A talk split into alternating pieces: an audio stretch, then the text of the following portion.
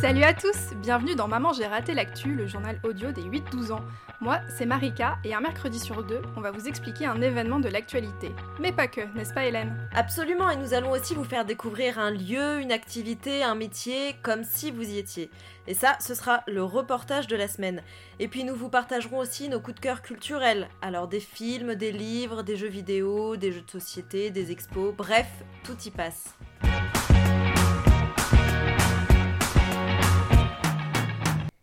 Cette semaine, Marika, tu allais faire du shopping. Oui, ce week-end avait lieu à Paris le salon du Made in France, donc en français ça veut dire fabriqué en France. C'était donc un lieu où étaient rassemblées de nombreuses entreprises qui fabriquent leurs produits en France et uniquement en France. Et tu me connais, c'est un sujet qui m'intéresse, toi aussi, que j'ai voulu faire partager aux jeunes auditeurs de Maman, j'ai raté l'actu. Alors dimanche, c'était objectif Made in France. Après une longue queue, parce que oui, il y avait beaucoup de monde, nous avons pu enfin entrer dans le temple de tout ce qui est fait en France. Et il y en a pour tous les goûts. On peut s'habiller de la tête aux pieds, se laver, jouer, décorer sa maison et aussi prendre son goûter avec des produits qui sont uniquement faits en France.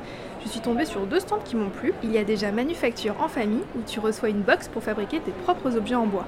J'ai parlé avec Elisabeth Ducervidalet, l'une des créatrices. Le principe, c'est du bon temps par enfant, un temps de complicité, avec un petit apprentissage de travail du bois par exemple et derrière un vrai jouet avec lequel l'enfant peut s'amuser. Alors on a par exemple un kit avec une petite voiture euh, dans lequel vous avez une petite scie, des petites clés pour, euh, pour serrer les vis, euh, le papier de verre, voilà. Et derrière c'est une voiture vraiment fonctionnelle, il y a un petit moteur élastique qu'on peut appeler aussi moteur à friction et ça développe la créativité. On a vu le résultat, ça développe la créativité, la curiosité, l'ingéniosité, la confiance en soi. Derrière ils osent, voilà, ils osent autre chose.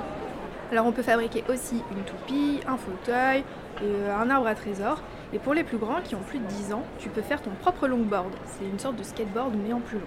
Tout est disponible sur leur site, manufactureenfamille.com, et les box, elles sont fabriquées à Toulon, dans le sud de la France. Mon deuxième coup de cœur, avec Noël qui approche, c'est MOOC. Moi, je m'appelle Martin Rebout, je suis le créateur de, de MOOC. Donc MOOC, c'est une jeune entreprise qui a un an, qui est basée près de Lyon et qui euh, bah, conçoit et fabrique des arbres en bois. Donc c'est un concept un petit peu euh, novateur. Notre premier produit, c'est des sapins de Noël en bois. L'idée, c'était d'avoir un produit alternatif entre le sapin euh, authentique, qui peut poser des contraintes en termes d'écologie un petit peu et en termes de logistique surtout. Les épines, tout le monde, tout le monde connaît le problème.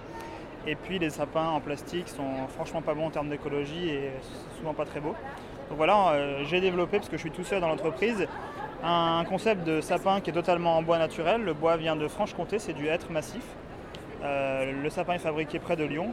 C'est un sapin qui est totalement démontable, qui est disponible sur le site internet de la marque, euh, www.mookdesign.com.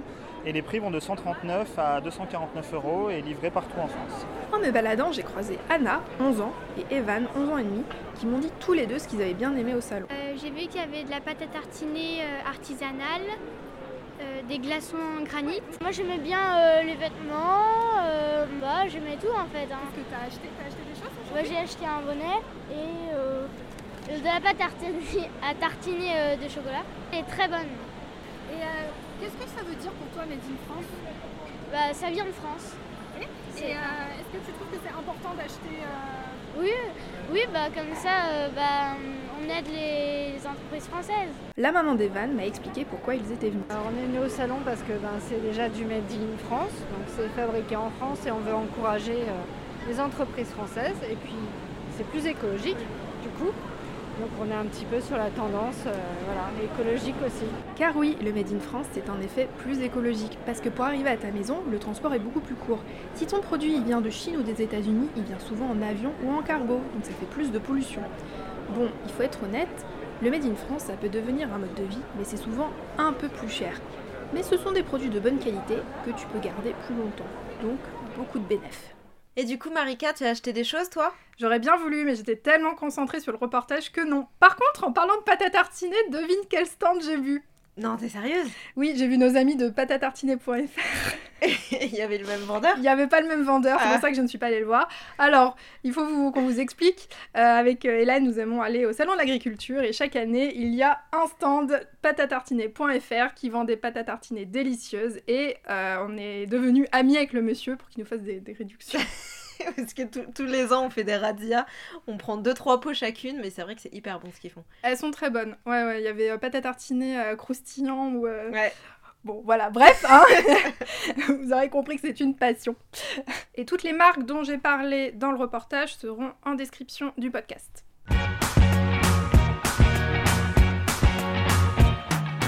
Chaque semaine, un jeune auditeur comme toi nous pose une question. Notre mission, trouver quelqu'un pour y répondre. Voici la première question de la semaine. Je m'appelle Alim, j'ai 13 ans, je suis élève en quatrième dans un collège de Seine-Saint-Denis. Et ma question est, euh, qu'est-ce qui s'est passé euh, dans la zone 51 Pourquoi les personnes voulaient euh, entrer dedans justement? Alors Alim, c'est moi qui vais te répondre, mais attention, je n'ai pas construit cette réponse toute seule. J'ai pris conseil auprès de Christophe Michel. Alors en fait, il est membre de l'Observatoire zététique. En gros, c'est une association qui étudie avec des méthodes scientifiques des choses paranormales, comme par exemple les fantômes, la voyance ou encore les extraterrestres. Et c'est ce qui va nous intéresser aujourd'hui. Il est également le vidéaste de la chaîne YouTube Hygiène Mentale. Alors ça c'est plutôt pour vous les parents, je vous recommande de vous plonger dans cette chaîne, personnellement ça me passionne. Ta question Alim fait référence à un événement publié sur Facebook et dont le titre était, je cite attention, Prenons d'assaut la zone 51, ils ne peuvent pas nous arrêter tous. Alors le il fait référence aux militaires qui occupent cet endroit, cette zone 51. Et, euh, et en fait, le créateur de cet événement Facebook précisait au passage Si on court comme Naruto, nous irons plus vite que leurs balles. Mais attends, mais c'est une blague? Oui, en effet, Marika, ouais, c'est une blague, comme l'a très vite euh, confirmé le créateur de l'événement, mais ça a tellement bien fonctionné sur Facebook que 2 millions de personnes se sont inscrites à l'événement. Alors 2 millions, ça représente le nombre d'habitants euh, à Paris, par exemple. Mais attends, mais c'est dingue cette histoire Qu'est-ce qu'il y a d'aussi intéressant dans cette zone 51 Et puis, c'est quoi d'ailleurs cette zone? La zone 51, en fait, c'est une base militaire euh, qui se trouve dans le Nevada, c'est dans l'ouest des États-Unis. Ça appartient à l'US Air Force, euh, qui est l'équivalent de l'armée de l'air aux États-Unis. Les militaires effectuent euh, des tests là-bas, enfin plein de choses qui sont gardées secrètes pour ne pas que les autres pays, par exemple, puissent copier. Après, ça, ça n'a rien d'exceptionnel. Des zones militaires, il y en a partout, dans tous les pays. Alors pour vous répondre, Alim et Marika, je dois remonter le fil de l'histoire. En effet, si des gens ont voulu entrer il y a deux mois dans cette fameuse zone 51, c'est parce qu'elle inspire des tas de rumeurs, et ce depuis des années. Alors attention Marika, tu es prête? Ah oui, pour du fact-checking toujours. Alors allons-y, rumeur numéro 1, elle est née en 1989. Cette année-là, Bob Lazar, qui se présente comme ingénieur et scientifique, a dit dans une interview qu'il a travaillé dans la zone 51 pour analyser des débris de soucoupes volantes. Le problème, c'est que ce monsieur Lazare qui a donné cette interview, eh ben en fait, on n'en a jamais trouvé trace dans aucun document officiel, aucun relevé militaire. Et même les diplômes qu'il dit avoir passés, eh ben en fait, les universités n'ont aucune trace de son passage. Donc, Mhm, voilà. Usurpateur Euh, hmm, la question se pose, Marie. Rumeur numéro 2. Elle vient de la chaîne télé Arte, qui a diffusé une blague sous forme de documentaire pour le 1er avril 2004. Euh, ce documentaire s'appelait Opération Lune, et par exemple on y disait que l'homme n'avait jamais mis le pied sur la Lune, et qu'en fait euh, cette séquence avait, ces images avaient été tournées dans un studio de cinéma, que les États-Unis mentent sur tous ces sujets, et en fait, euh, beaucoup de théories du complot sont parties de ce documentaire qui était, rappelons-le, une blague. Oui, on est bien allé sur la Lune en 1969. hein. Enfin, les Américains sont allés sur la Lune en 1969. Oui, parce que moi, je y étais pas. Oui, c'est vrai, moi non plus. Oui, c'est vrai que... bon. Et, et Marie, si tu devais donner une définition de la théorie du complot? La théorie du complot, c'est quand il se passe quelque chose. Donc, par exemple, le gouvernement va dire il s'est passé telle chose, je ne sais pas, euh, l'incendie de Notre-Dame, Tout à fait. et que euh, certaines personnes vont dire ce n'est pas vrai. Euh, le gouvernement veut nous cacher la vérité et en fait ils auraient fait, je ne sais pas, euh, ils auraient fait l'incendie eux-mêmes ou ça aurait été un attentat. Enfin bref, donc c'est un groupe qui invente sans preuve des histoires pour euh, décrédibiliser la version du gouvernement, donc pour faire en sorte que l'on ne croit pas à ce que le gouvernement dit. Donc il faut toujours faire très attention quand on peut lire ce genre de choses sur les forums ou sur certains sites. Très bien, merci beaucoup Marie. Je, De rien. je referai appel à toi, je pense. Merci. Alors on continue, rumeur numéro 3. Euh, en fait, euh, Marie, je dois te l'apprendre, le monde serait gouverné par des aliens. Ah ouais, d'accord, Mm. ok. Et ces aliens vivraient dans la zone 51 justement. Et en fait, depuis cette zone 51, ils dirigeraient le monde et les présidents de tous les pays feraient exactement ce que leur demande ce groupe d'une dizaine d'aliens, d'après ce que je crois avoir compris. Donc, euh, et puis, bah, bien sûr, des accords aussi auraient été conclus pour que les aliens puissent enlever des êtres humains pour faire des tests.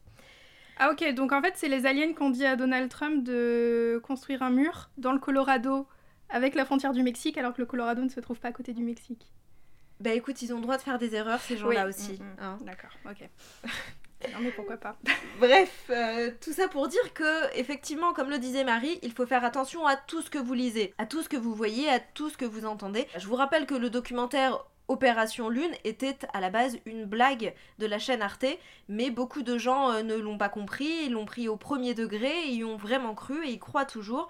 Euh, voilà, beaucoup de gens pensent qu'il s'agissait de la vérité, et c'est comme pour euh, cet événement Facebook en fait dont je vous parlais tout à l'heure qui s'est d'ailleurs transformé, grosse blague, hein, en barbecue géant à à peu près 150 km de la zone 51, donc plus près de Las Vegas plutôt.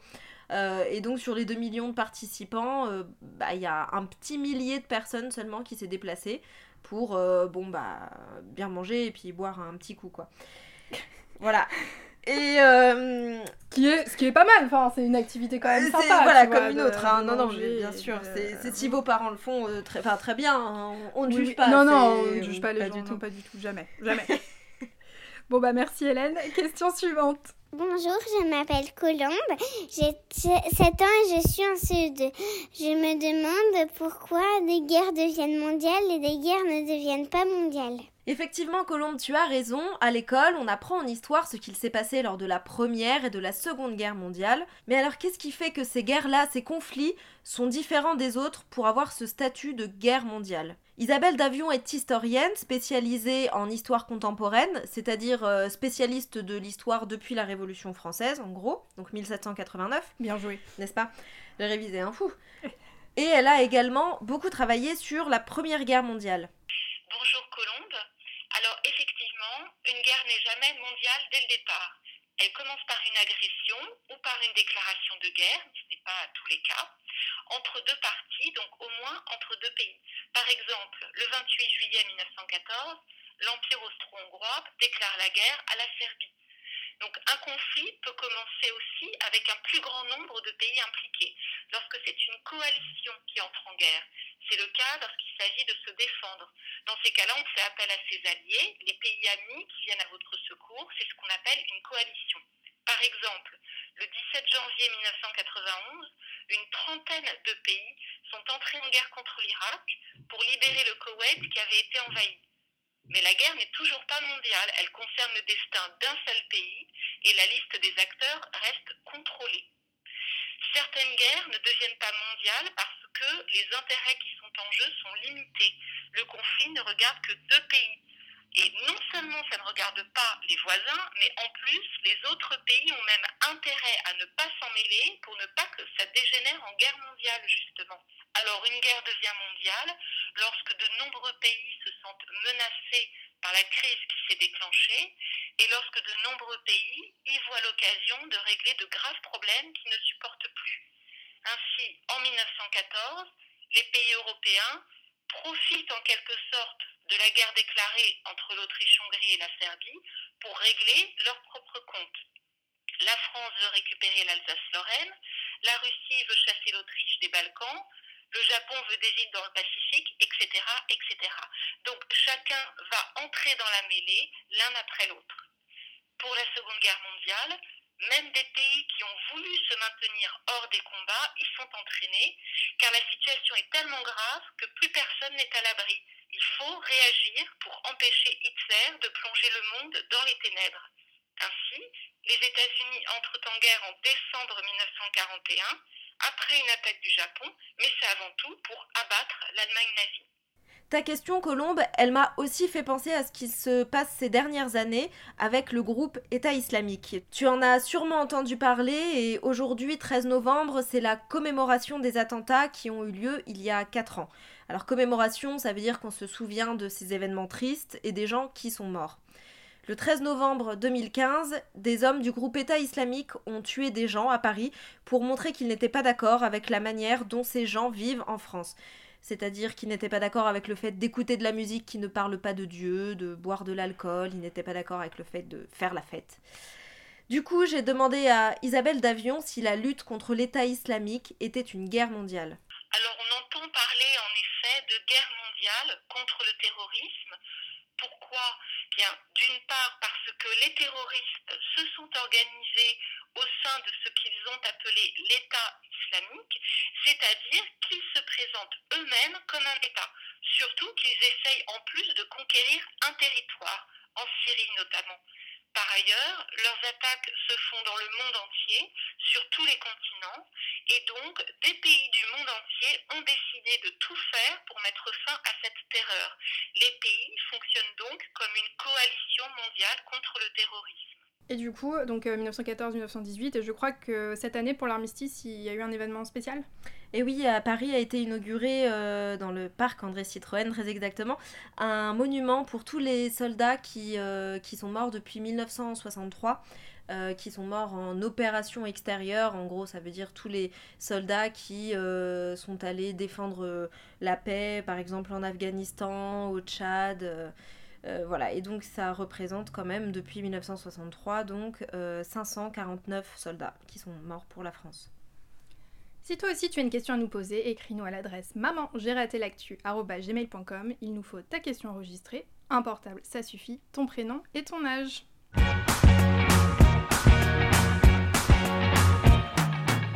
Alors, cette semaine, c'est le thème.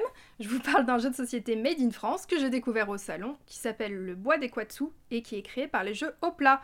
Je te laisse deviner où il a été créé, Hélène, ce jeu En Normandie? Non Bah oui, non. À Lyon? Oui Ah, à Lyon Eh oui. les Quatsu sont des écureuils. Ils ont caché leurs noisettes dans la forêt l'automne dernier et ils doivent les retrouver, ce qui n'est pas gagné. On peut y jouer de 2 à 4. Euh, à partir de 6 ans, et les parties sont rapides puisqu'elles durent 10 minutes. Alors pour gagner la partie, vous, vous incarnez les écureuils et vous devez trouver 5 noisettes, mais il va falloir traverser la forêt. Alors je vous laisse regarder les règles du jeu plus précisément, mais si j'aime beaucoup les jeux au plat, c'est parce qu'ils sont pensés et fabriqués en France, mais aussi parce qu'ils nous sensibilisent à l'écologie et à l'environnement. Un exemple avec le jeu Il était une forêt, où l'objectif est que votre forêt doit être la plus grande et la moins dégradée par l'homme. Et toi, Hélène, cette semaine, qu'est-ce que tu nous proposes? Bon bah moi Marie, j'ai envie de parler de quelque chose, mais euh, mais c'est pas culturel, du coup je sais pas si je peux. Bon allez, vas-y, mais juste pour cette fois. Top Bon, alors chers auditeurs, moi je vais vous parler de gaspillage alimentaire. Alors chaque année en France, il y a environ 10 millions de tonnes de nourriture qui sont jetées. Alors je suis d'accord, ça représente pas grand-chose dit comme ça, on n'arrive pas à comprendre. Euh, si je vous dis que ça représente 10 fois la pyramide de Khéops, tu vois un peu mieux? Ouais, c'est quand même assez conséquent. C'est ça, c'est colossal. Et euh, il se trouve qu'une partie de cette nourriture, euh, en fait, elle est jetée par les commerces et les restaurants. C'est le cas par exemple des croissants. Le soir, bon bah euh, les boulangers ils vont pas euh, les revendre le lendemain matin parce que personne n'en voudra, donc du coup ils partent à la poubelle. Euh, c'est la même chose pour les légumes qui sont encore largement bons mais qui commencent peut-être à être un peu fripés ou tachés. Eh bien tous ces aliments, il est possible de les acheter mais pour moins cher grâce à des applications comme Too Good To Go. Alors celle-là je l'utilise depuis des années mais toi aussi tu t'y es mise. Oui, ça veut dire quoi Too Good To Go? Ça veut dire trop bon pour partir. D'accord. Trop bon pour partir à la poubelle quoi. Mais il y a euh, d'autres applications auxquelles je me suis mise aussi. Il y en a une qui s'appelle Karma, il y en a une autre qui s'appelle Phoenix. Euh, pour la plupart, elles sont made in France aussi. Too Good To Go, c'est sûr. Karma, il me semble. Et Phoenix, ça doit pas l'être. Bref, en tout cas, sur ces applications, on peut voir en direct les commerces ou les restaurants. Il y a aussi des restaurants autour de nous qui vendent des produits ou des repas à moins cher. Euh, moitié prix en général. Et personnellement, bah, j'aime bien prendre dans les boulangeries. En fait, c'est sous forme de sachet surprise. Tu sais jamais à l'avance ce que tu vas avoir parce que forcément, ça dépend des, invendus du jour. Et donc, du coup, tu as la petite surprise de waouh, qu'est-ce que je vais avoir aujourd'hui? Et, euh, et voilà, et dans certains restaurants aussi, j'ai déjà testé parce que du coup, ça te permet de, goûter un peu les plats qui sont dans le restaurant et ça te permet de, voilà, de savoir si t'aimes bien et éventuellement d'y aller manger euh, euh, pour de vrai, quoi. Bah écoute, euh, une bonne idée pour le goûter de, de cet après-midi Absolument, c'est ça. Alors c'est la fin de ce sixième épisode de Maman j'ai raté l'actu. Comme d'habitude, tu peux nous écrire à maman j'ai raté l'actu@gmail.com. On mettra toutes les références du podcast dans la description. Et Hélène, je crois qu'on a, euh, on a un petit chiffre à donner. Ouais, on a dépassé les 3200 écoutes. Waouh Bon bah j'espère qu'on va passer très vite aux 4000. Et aux 5000 et aux 6000, enfin bref, hein, voilà. Et aux 10 000. Ouais, et ça c'est grâce à vous, donc on vous dit un grand merci. Merci beaucoup. Et prochain rendez-vous le 27 novembre. Ciao À très vite